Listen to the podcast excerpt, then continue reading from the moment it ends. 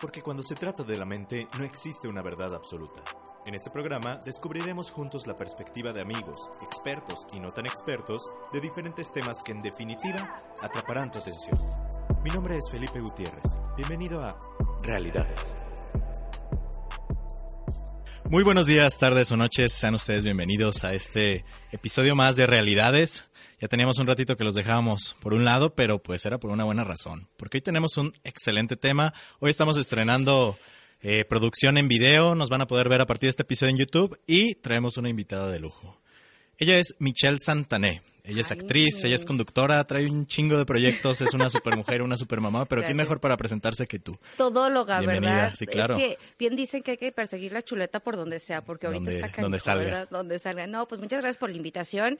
Ahora sí que contenta, feliz y con muchas cosas por decir de este tema tan interesante. Gracias por la invitación. No, pues gracias a ti que aceptaste. Y justamente yo platicaba con Michelle para ver qué tema podíamos, podíamos sacar. Y ella propuso uno bastante, bastante bueno. Y lo que me gustó justamente lo que me decías es que pues podíamos platicar mucho de esto y que hay Así es. experiencias que probablemente tú tienes, probablemente yo tengo acerca de, de el tema de hoy. Y el tema de hoy es el compromiso.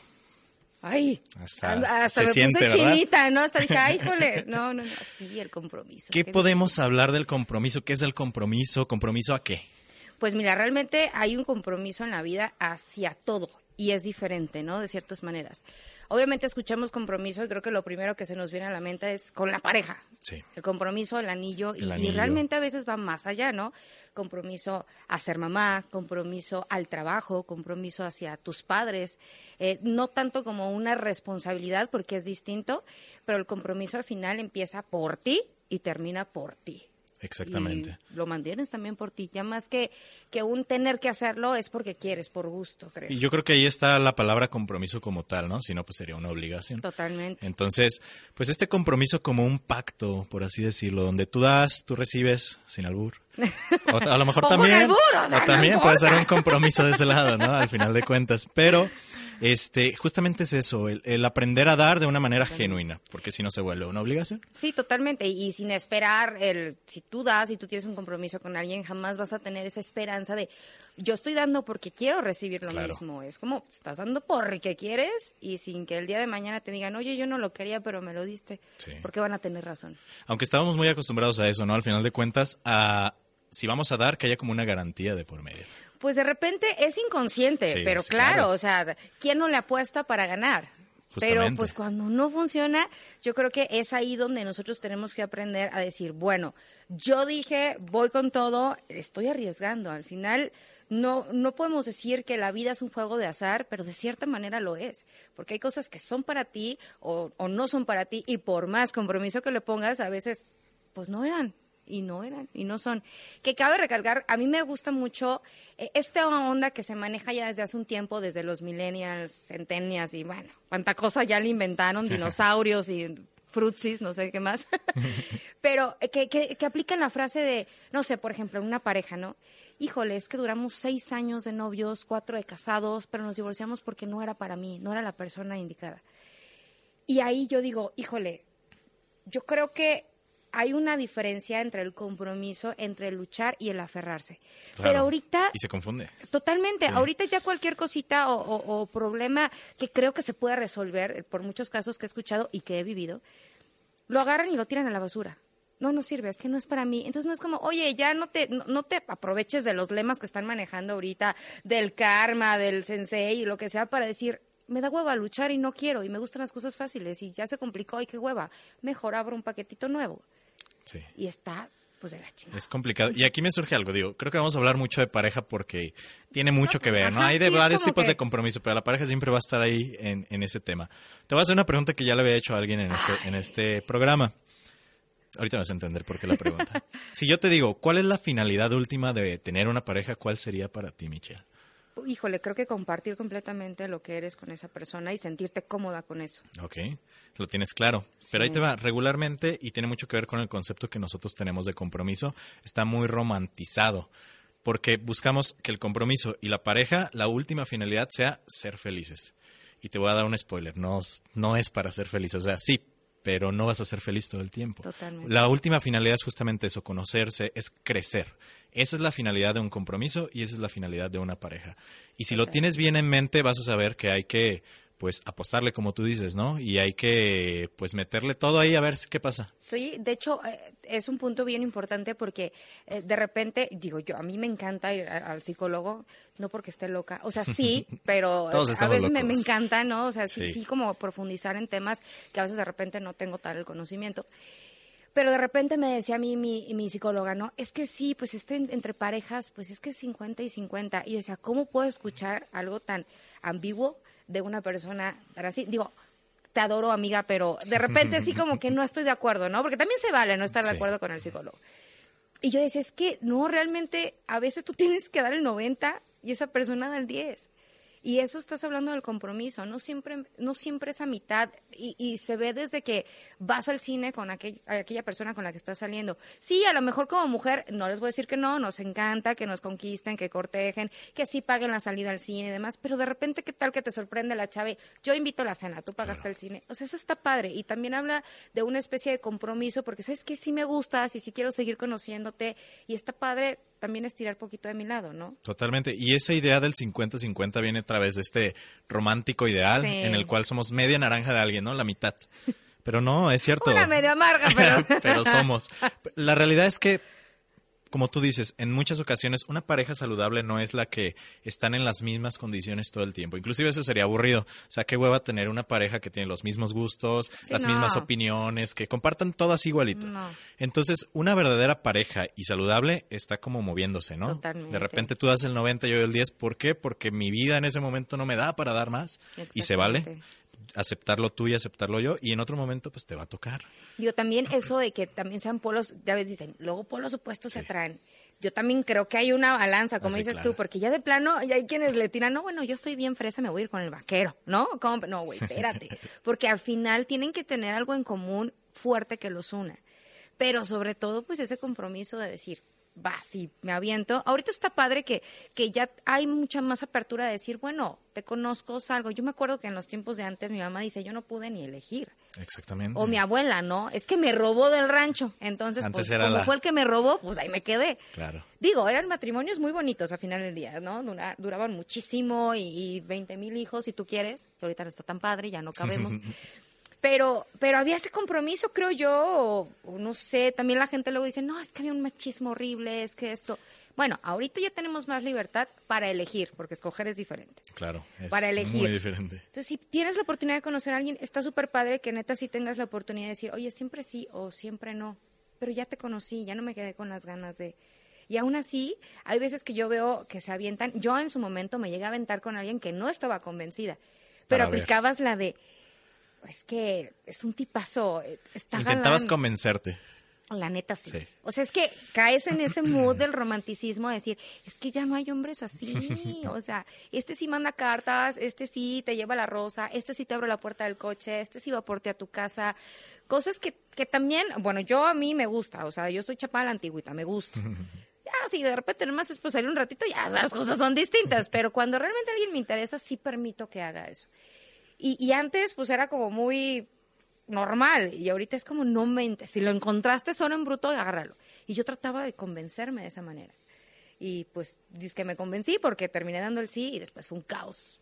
Entonces, no lo hagan si no están convencidos. Y, y, ahí tocas un tema bien interesante que es la parte de esta libertad de elección, porque creo que cuando hablamos, por ejemplo, de miedo al compromiso en cualquier área de tu vida, hablamos de un miedo, o por lo menos lo que de repente estuve preguntando antes de venir para acá a diferentes personas, y casi todas coinciden en que es una especie de miedo a perder tu libertad. Pero es bien curioso, porque en este miedo a perder tu libertad de elegir, no eliges en muchas ocasiones. Y eso es perder tu libertad, porque si no eliges no ejerces esa libertad. Entonces es como súper paradójico el hecho de que sí, sí, sí, voy a cuidar mi libertad, pero pues no la estás ejerciendo. pero pues la verdad no estoy con nadie. Yo, a mí lo personal en ese momento era como más el miedo, y lo digo en general también, más en pareja, trabajo y demás, de no tener el control yo.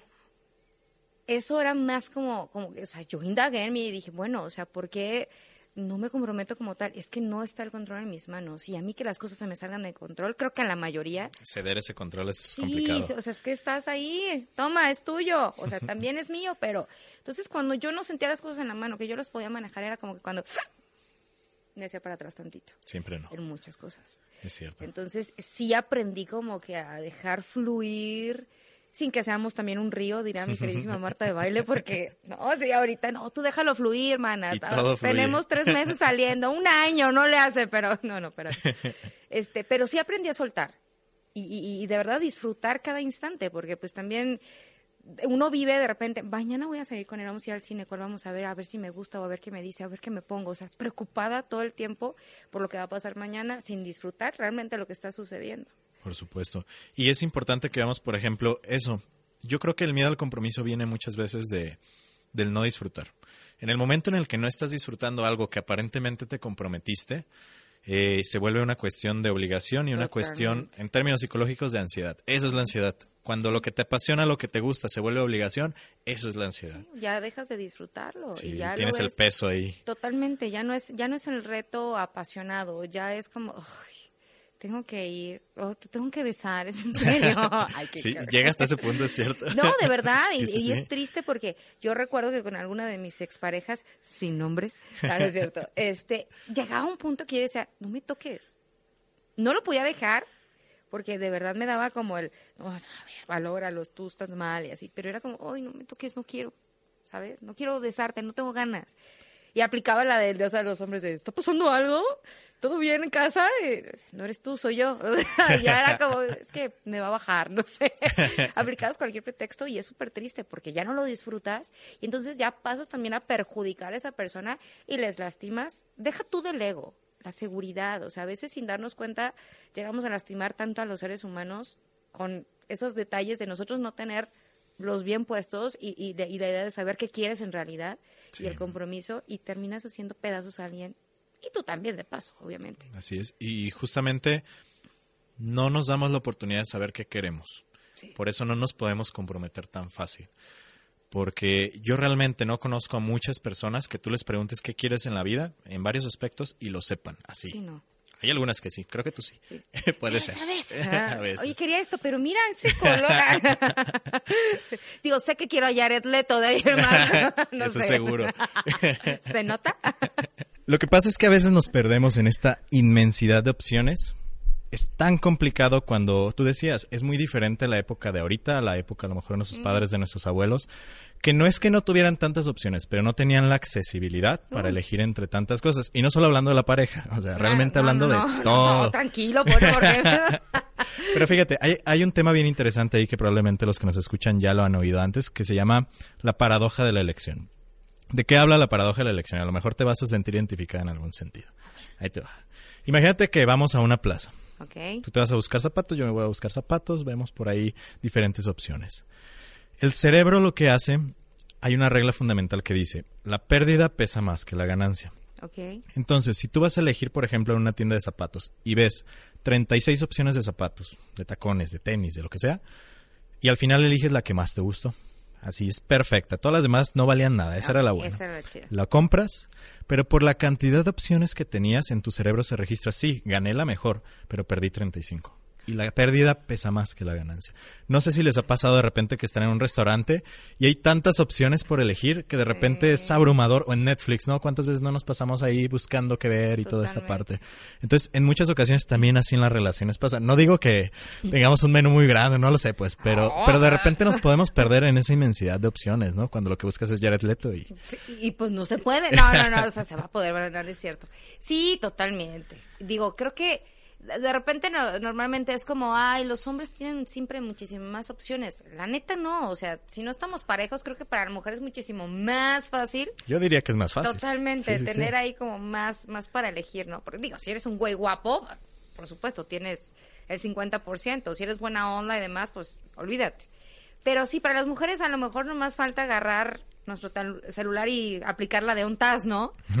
y ya tienes una variedad. Pero sí creo que es un poquito más sencillo que el hombre le pese más que a la mujer. Es más, las, lo hablo por, lo hablo por mí, ¿no? Claro. no voy a generalizar. Pero yo, por ejemplo, cuando ya tengo una relación formal, es súper típico que ya tienes novio y salen los 600 soldados que estaban tratando de meterse a la guerra, pero nomás no le echaban ganas y ya salen con su mejor fusible de, no, es que yo sí quería bien. Entonces, creo que en este ejemplo que estás dando, una mujer sería como, oh, oh, espera, creo que ahí hay más soldados, ¿no? Claro. Y, y no son, bueno, yo soy como de, jaja, se la pasaron a pellizcar por güeyes. es como, no tanto orgullo, sino como, sorry, o sea, neta, si alguno de ustedes hubiera puesto las pilas, a lo mejor hubiera sido ahí. Pero pues les valió y hasta ahorita ahí sí quieren. Creo que va más por ese lado con las mujeres. Pudiera ser. Pudiera, porque también habemos canijas. claro. Entonces, por ejemplo, esos, esos soldados de repente que no se atrevieron en su momento, a lo mejor tenían miedo Sí, a entrar a esa, a esa guerra, a ese compromiso total, ¿no? Pero tú por qué crees que nos dé miedo el compromiso, en términos generales? Creo que en general es inseguridad, Ujú. inseguridad previa. Y, y más ahorita que de cierta manera las mujeres hemos crecido mucho, no digo que mucho más que ustedes, pero hemos crecido ya mucho, Claro. ¿no? Entonces, creo, el, el otro día me decía, por ejemplo, uno de mis amigos, ¿no? Pasaba que acá entre nos ya un ratote soltera, y le decía, es que no puede ser. O sea, salgo con muchos chavos y diferentes tipos y estilos, que en los cuales yo creo que tengo algo en común, y nada se da. O sea, no es como que estés forzando, pero de repente sí es preocupante y a todas las mujeres nos pasa cuando estamos en la línea de los 30. Es como, ay, güey, ¿qué? ¿Por qué no? Y él me decía, ¿sabes qué, Mitch? Como hombre te lo digo, creo que espantas a los hombres. Y yo, Ok. o sea, ¿cómo? ¿Por qué? Ajá, o sea, dime por qué y lo cambio. No, y me dijo, no, es que creo que cuando una mujer a lo mejor está sin pararme el cuello, porque luego se escucha como, es tan independiente, ya tiene un compromiso como ser mamá. Ah, te apuesto que cualquier voy a decir, no manches, ha de tener como 10 atrás tirándole la onda. ¿Yo qué? Y es ahí cuando entendí que era más como de repente por el tema de inseguridad, de no voy a poder mantenerla, y no hablo de, de lana, o sea, sino como de cariño y demás, sostener este amor o algo, o tratar que ella se enamore de mí como yo de ella, porque para mí se me hace mucho. Entonces yo decía, órale. O sea, sí me cayó en 20 ciertas cosas, porque luego sí pasa, que, que te repito, no está. Me tocó una vez, te lo juro, un pretendiente que sí me dijo, es que espérame, es que yo estoy súper mal para ti. Y yo, ¿por qué? ¿Cómo que estás Oh. mal para mí? Sí, es que yo estoy, o sea, yo, yo, yo valgo madre. Y yo, pues déjame decirlo a mí, o sea, no decidir yo, ¿no? O sea, él solito ya se hace. O sea, quiero estar ahí, pero no. Y a veces dices, ay, no, se está haciendo guay y me lo dice para no sentirme mal. No, realmente lo vi, o sea, realmente dije, no, o sea, él ni siquiera se atreve a... Y pues yo creo que es eso, inseguridad en general. Y es genuino, mira, por lo menos yo te lo digo desde la parte del hombre. A mí también me ha pasado de repente que veo a una chica, salgo con ella o lo que sea, y en mi ideal de cómo es esta persona, no soy lo suficiente. Puede ser por un tema de inseguridad Sí. personal o un tema de inseguridad social, porque de repente este, tenemos como este concepto de cómo debe de ser una chica que le gusta tal, tal y tal y tal. Debe de necesitar esto, esto y esto y esto y no puedo, pues nah, ahí muere, ¿no? Entonces es bastante complicado, pero la solución es fácil y no, pues es comunicarse al final de cuentas. O sea, no crearse ideas en la cabeza, no crearse como estos pensamientos de cómo es la persona, sino conocerla al final de cuentas. Pues ¿sabes qué pasa, Felipe? Yo, yo la he aplicado, la de, ok, estoy saliendo con alguien, eh, me tocó, me encanta porque ya toqué como vidas de pretendientes y eh, me Check, mandan saludos, todos. ¿no? Este, me tocó, por ejemplo, es, es- fue completamente curioso porque fue con una persona que salí después de que se había separado. Eh, creo que tenía un año y medio, una cosa así, ya un hombre maduro, no sugar daddy, no, un hombre ya grande, pues que dices, bueno, ya sabe, ¿no? Y cuando me empieza como a tirar el rollo, yo lo primero que dije fue, ¿estás listo? O sea, vienes de un divorcio. Yo no me he divorciado, pero de igual manera me separé del papá de mi hija. Eh, de- no duré tanto como tú y tengo una excelente relación. Yo me siento lista y preparada. Hace ya mucho tiempo de eso, pero tú... No, claro, no, es que aparte antes de divorciarme ya había valido, entonces yo estaba, yo estoy súper chingón y perfecto. Y conforme empezamos a salir, me di cuenta que, por supuesto que no. Claro que no. O sea, cada que salía algún tema que tuviese que ver con, con la ex esposa, era como, tú lo veías, sus palabras eran como, pues es que en su momento esto, y, y era como, es súper innecesario que yo sepa esas cosas. Y desde ahí nota- notaba yo que no. Entonces son, son detalles que dices, híjole, no, no estás listo. No va Claro. por ahí. Y entonces a veces encontramos personas, porque creo que muchos de ustedes, a mí me ha llegado a pasar que también salgo con personas que acaban de salir de una relación y según eso todo bien. Todo mal. Exactamente, y a veces parecería, no, pues esta persona no le tiene miedo al compromiso porque está buscando, ¿no? Está Claro, buscándolo, pero no, al Sustituir. contrario, justamente porque el compromiso en cuestión de relaciones no solamente es con la pareja. Cuando tú tomas la decisión de comprometerte o no con la pareja, si no te comprometes, no es para entrar en una nueva relación, es para comprometerte contigo y con tu soledad. Y creo que es difícil de repente por la sociedad en la que vivimos que es tan rápida, que todo lo obtenemos rapidísimo, Tinder, eh, Uber Eats, o sea, es lo mismo al final de cuentas. Es muy complicado de repente el comprometernos con ese espacio de soledad también, que hace falta en muchas ocasiones. Que definitivo, yo creo que si disfrutas tu soledad, tu soledad ya vas a saber perfectamente qué quieres. Totalmente. O sea, si ya sabes estar solo, de, de verdad, hasta de irte al cine solo. O sea, sí, al principio se siente raro. Te ven raro cuando compras el boleto. y- sí. Sí, dos palomitas, pero si usted que dos palomitas. no me limites. No me limites. Y dos vikingos, ¿no es cierto? Este es, es, es controversial porque a veces lo haces súper forzado. Sí. Es como, no, no, súper disfruto estar solo, sola, eh, me encanta. Y la neta no lo disfrutas. Porque sí, a lo mejor ya te fuiste a ver al cine y estás viendo la película, pero estás así de que puta, estaría increíble que estuviera fulanita aquí o fulanito o una amiga. O sea, porque también a veces las amigas están ocupadas y ni siquiera ellas te pueden echar la balona. Sí. Pero realmente cuando llegas al punto que sí lo disfrutas, te empiezas a conocer tú, a hacer cosas ya más para ti. Ya se escuchó como mensaje súper... de neta, ya lo disfrutaste y está súper cañón que te saquen de ahí. Y está bien padre porque independientemente de saber lo que quieres, ya sabes que no. Entonces, no, bueno, ya es súper cañón que te saquen de ahí. Ya que neta, cuando andas con alguien o conoces a alguien y dices que sí, es porque ya estás completamente segura y del otro lado. Totalmente. Y, y muchas veces nos dicen esto, ¿no? Estar en soledad es aprender a conocer qué quieres y qué no. Pero también es aprender a saber qué estás dispuesto a dar y qué no. Porque eso se nos olvida. O sea, sabemos de repente en cuestión de relaciones, por si hemos tenido muchas o pocas, este, esto no me gusta de este güey o de esta, o de esta chica, pues eso no lo quiero. Pero qué estás dispuesto y genuinamente eh, puedes dar. Pues yo creo que ahí depende también. Aparte nos pasa mucho que al principio nombré todo. O sea, Ah, yo sí, sí, sí. súper linda, súper pilas, él igual. Y de repente vamos como que ah, ah, guardando. O también pasa algo que muy ahorita es lo que te digo el miedo al compromiso y de, de estos tiempos que quieres hablarle claro a alguien y se asustan. Como tú dices, ¿qué estás dispuesto a dar? O sea, sí en la primera cita no vas a llegar a preguntarle eso, pero ya después de, no sé, tres, cuatro salidas, para mí ya es justo y necesario decir, oye, ¿para dónde vas tú? ¿Para dónde voy yo? Para saber si neta vamos al mismo lugar. No te estoy diciendo que andemos ya, pero, oye, ¿quieres tener una relación formal o quieres nomás salir? Que también se nota y uno se da cuenta. Pero Sí. a veces, de verdad, no te das cuenta. O, o, o te la cantan completamente distinto y de repente, ah, no, pues es que yo no quería un compromiso. Yo cuando te dije que quería algo formal. o justamente como, tú decías, en la primera tal vez no, ¿por qué no? En la primera cita. O sea, sé no- que no, no es normal y de repente pues nos puede generar ese miedo también. ¿no? Pues yo creo que más que no es normal, es muy rápido. Como para decir. Puede ser. O sea, más que para hacer la pregunta, para contestar. O sea, es como, güey, espérate, no- todavía no sé ni qué signo eres.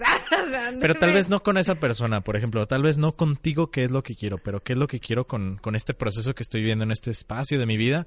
Muy probablemente las personas ya lo sepan, o sea, Ah, iniciando, claro. así, algo, Sí. algo más sencillo, tal vez no tan profundo así de quiero tener hijos contigo y quiero casarme y no, Pero ¿para dónde, vas? ¿para dónde Sí, voy? Sí. Ajá. sí, sí, es más, como a un hombre que le dices, a ver, tú te ves casado, no conmigo, pues, pero a ti te gustaría casarte y tener hijos, sí. Ah, Ok, a mí también, ya. Eso ya es un match. Pero a veces te repito, haces esas preguntas y, y es como que, ay, ya la traigo muerta. ya, que por supuesto ya cayó. O es que después ya no te marcan y fuiste a la intensa, ¿no? No, es que se puso súper intensa porque me empezó a preguntar que sí, para dónde íbamos. Y es cuando dices, no inventes, o sea, no puede uno preguntar. Como hombre quizá no es tan, una mujer no se asusta tan fácil. Pero un hombre, no, bueno, sale corriendo, corriendo. Digo, yo digo, no sé, Felipe, si te ha es- pasado. estoy de acuerdo con eso. La verdad Entonces, es que sí. ¿cómo te animas a preguntar? Al final tienes que seguirte arriesgando y si no pego, pues decir, bueno, no quedó por mí. Creo que esa es la finalidad de que no te sientes tan mal.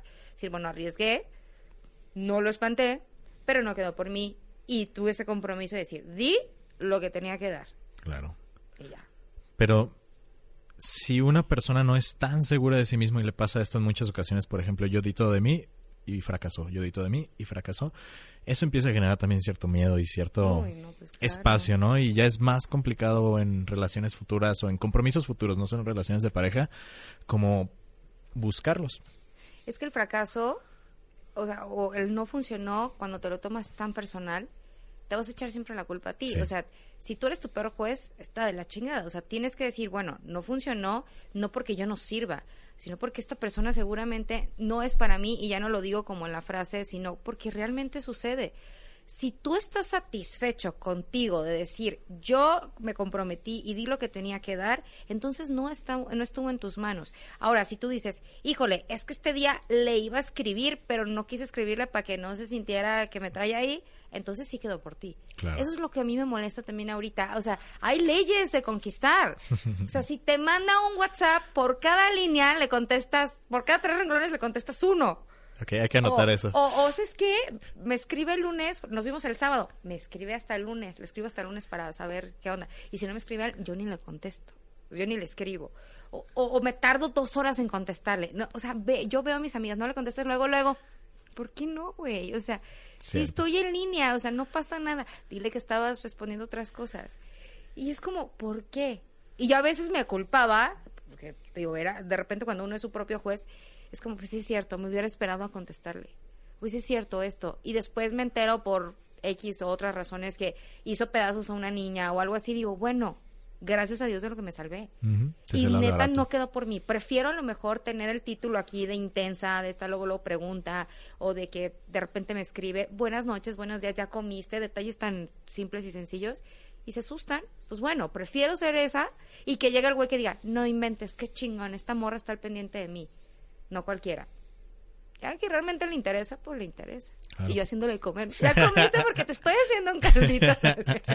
Pues es que esos mensajes o no mensajes simbólicamente nos están mandando como algo de comunicación, ¿no? Claro. Y es lo que de repente a veces este, no vemos, porque justamente hay parejas que en esta cuestión de compromiso, entre ellos dicen, sí, sí queremos tener algo serio, estamos andando y todo, pero hacen ese tipo de reglas de WhatsApp o ese tipo de, este, no voy a ceder tanto para que no tenga el control, justamente. Claro. Es, es una cuestión de poder en todas las relaciones, entonces no me gusta dejar el poder, evidentemente. que no, el que demuestra pierde. Sí. Ese es el lema ahorita, o sea, el que demuestra interés pierde.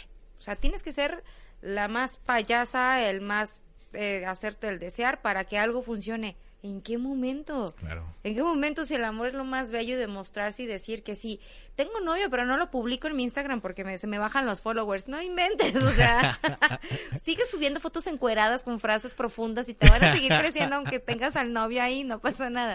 O sea, son cosas bien, bien, bien complejas. A mí sí me, me es complicado y más como mamá de repente cuando se lo quieres explicar a tus hijos, ¿no? Sí. que es como, ay, m- vi que mi tía se estaba peleando con fulanito porque no le contestó el WhatsApp rápido y es como, ay, hija, este, mira, tú no seas así.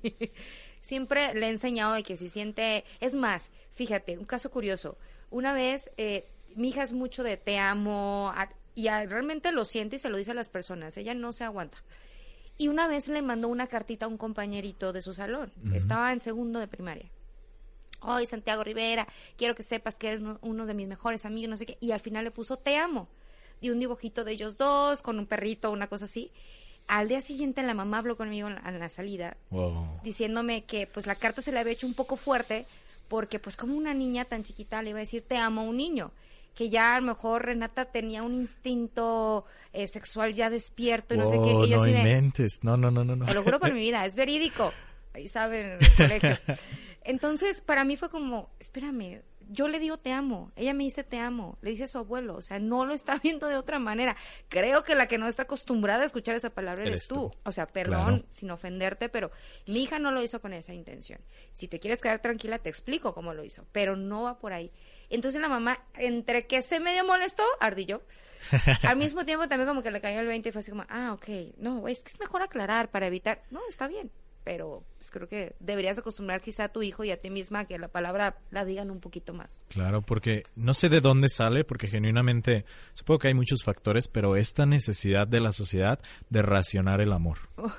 Es horrible. A- a- yo odio esa parte de la sociedad porque genuinamente lo vives con tus amigos. O sea, si yo tengo la necesidad de decirle a un amigo hombre, porque de repente entre hombres Sí, es más difícil, de te amo, claro. cabrón, te quiero un chingo, o sea, lo hago. en la, en la borrachera. Sí, solo ahí está, eh, es válido para los hombres, ¿no? Sí, en la claro. borrachera. Pero genuinamente, ¿dónde aprendiste, dónde aprendimos a racionar el amor? Cuando el amor es el sentimiento más puro Totalmente. y más fuerte, más poderoso que debería de salir así a caudales, puños, ¿no? a puños. Así debería de ser. ¿Y, y cuándo o en qué momento de tu vida que, que nos estás escuchando dijiste, tengo que ponerle un límite?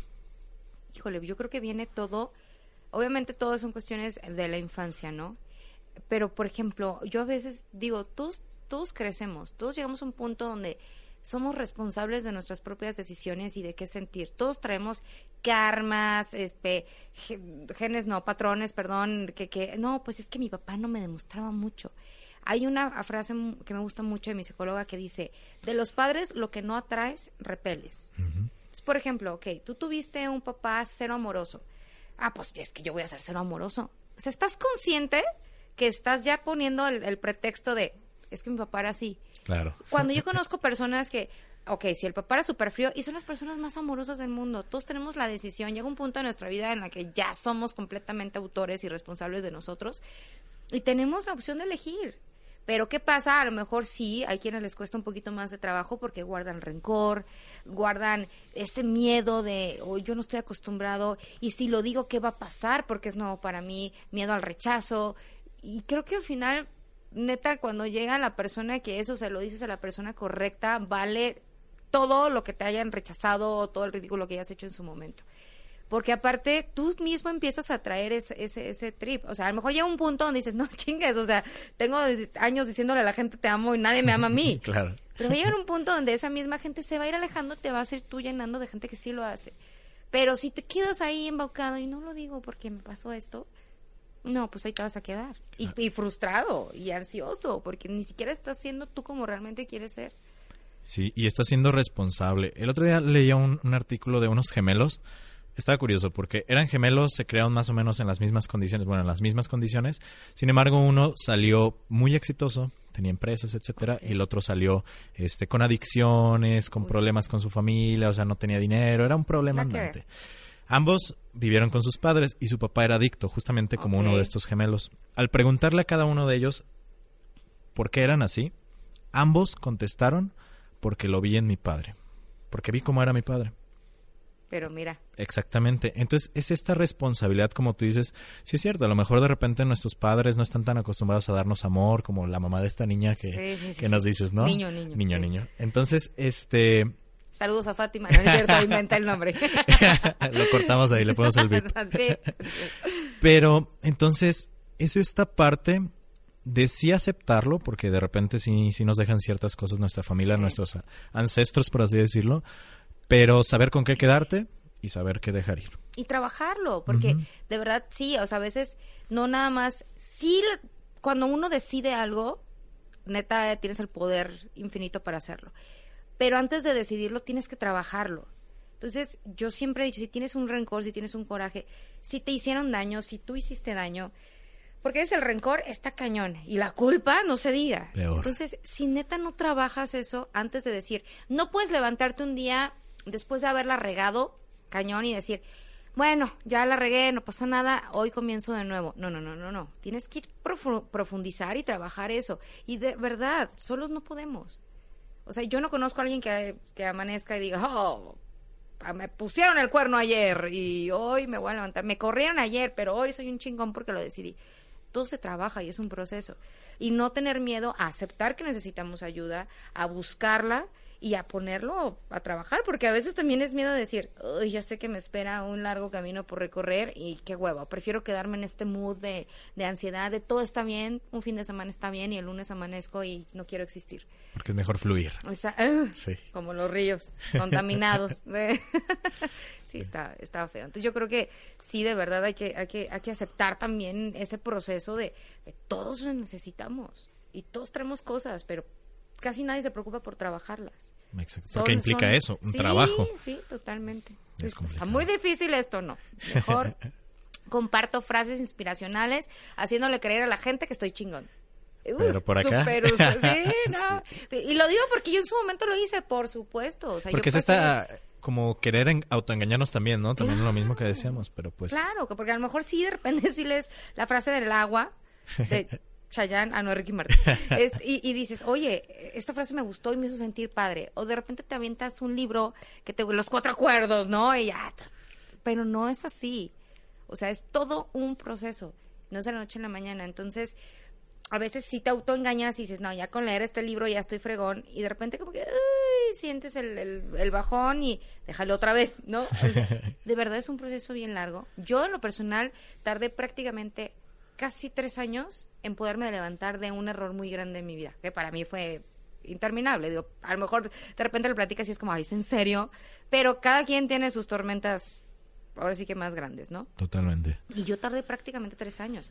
Y dentro de esos tres años hubo muchas crisis que yo jamás me di cuenta que estaba dentro de una crisis o dentro de una depresión o, o que estaba manejando ansiedad. Y yo decía, ¿qué es eso? No, yo estoy chingón. Y de repente ya me empecé a dar cuenta de mi estilo de vida, de cómo hacía las cosas cuando era libre, por decir, cuando no tenía a mi hija conmigo los fines de semana. Yo decía, oh, esto se escuchó muy feo, ¿no? Como si me fuera a trabajar hasta el sol a las 12. No, no tan así, pues, pero, pero sí, sí, o sea, era eh, salir de fiesta y todo el tiempo de fiesta y, y estar rodeada de mucha gente porque sola no podía estar. Esa, digo, no podía. O sea, quedarme en mi casa era temas de ansiedad horrible, estarle dando vueltas a la cama, aunque pusieran Netflix, lo que sea, canciones de Jared Leto, videos, no, o sea, no podía estar en mi casa. Y ahí no te das cuenta de repente. Y te estás yendo al hoyo y cuando menos piensas ya estás abajo y tú así de, no, está todo cool, sigo leyendo mi astral, no, todo bien. Es difícil. Sí, seguimos llenando esos vacíos que de repente debemos de trabajarlos como tal. ¿no? Exactamente. Pero entonces, cerrando esta cuestión de, del compromiso y del miedo al compromiso, ¿qué les podríamos decir a los que nos escuchan? ¿Cómo salir de ese miedo al compromiso? ¿Cómo detectarlo? ¿Qué, qué hacer con eso? Aparte de lo que ya comentamos, de conocerte. Creo De que eso es lo primero. Sí, ¿no? sí, de conocerte. Yo creo que eh, lo que decimos hace unos segundos atrás, si tienes alguna especie de sentimiento negativo, llámese rencor, culpa, miedo, etcétera, hay que trabajarlo. Y, y definitivamente es una tarea muy grande, pero cuando ya lo tengas superado, porque tampoco se, se los vas a agarrar y se van a ir a la basura. No, no, no, no, pero ahí puede que estén, pero vas a saber manejar tus demonios y tus miedos y controlarlos. Y ya cuando los tienes bien armados y bien controlados, perdón, neta renaces. Se escucha como speech motivacional, pero se los juro que no. O sea, los trabajas tanto que, que naces cañoncísimo. Ubican esa frase que dice, de su caos nació vida. Y es súper real. Pero si, si mientras tú estás creyendo, haciéndote creer tú mismo, engañándote y engañando a los demás de que estás bien, porque va a haber gente que te va a aplaudir todo el tiempo. Ay, no, te veo súper bien, estás chingón. Entonces, eso a ti te va a hacer como, ¡uh! Pero no, no, no se engañen a sí mismos. Simplemente trabajen realmente todo sentimiento negativo que tengan y pues sin miedo al éxito. Y mientras más amor, más sabiduría y más chingón, créanme. Totalmente. Y no va a ser de la noche a la mañana. No, para No es eliminar, como tú dices, esa palabra me encanta, los demonios. No es eliminar Sí. tus demonios, es aprender a vivir a pesar de que están ahí. Claro. Porque probablemente te van a acompañar, pero agarras herramientas de ellos también. Sí, no, no, es que el chamuco, ay, cuando se te sale el chamuco en ciertas cosas de la vida está padre. Es útil de repente, ¿no? Son útiles, ¿cómo no? Perfecto, muy bien, Michelle. Pues me encantó tenerte aquí el día de hoy. Creo que es un tema muy, muy bueno. Y extenso. extenso. Te queda muchísimo que hablar de este tema. Sí. Este, pues te tocó estrenar aquí el, el espacio que tenemos. No. Muchas gracias ahí a Nautia Films que nos ayudó Gracias. con todo esto. Y pues Sí. danos tus redes sociales para que te sigan, para que te, te Mis ubiquen. redes sociales, pues mi Twitter no tengo, este manejo realmente el Instagram, es donde subo cualquier tipo de contenido, que es arroba Michelle Santané oficial. Ok. Y eh, nos pueden encontrar también en otro podcast. Aquí andamos de chicos echándole ganas. Sí. Como arroba la pura gozadera. La pura gozadera. La pura Van gozadera. iniciando y está increíble, ¿eh? Muchas gracias. Tienen que ponerse ahí, está muy, muy divertido. La verdad, está padrísimo. Son tres mujeres albañiles. Somos, somos. La verdad, yo soy la más controlada, pero está buenísimo. Un día ahí que no tengan mucho que hacer, escúchenos. Está, está padre. Está padrísimo, de verdad se lo recomiendo. Pues muchísimas gracias a los que nos están viendo en YouTube, a los que nos están escuchando en las diferentes plataformas. Les recordamos arroba realidades podcast, realidadespodcast.com y mi perfil personal fpintomx. Bien. Sí Michelle. se pinta solo, ¿eh? Muchísimas gracias, Gracias y ti, esperamos Felipe. tenerte aquí en una futura ocasión. Cuando me invites, ya sabes, aquí Muy bien. estamos. Muchas gracias.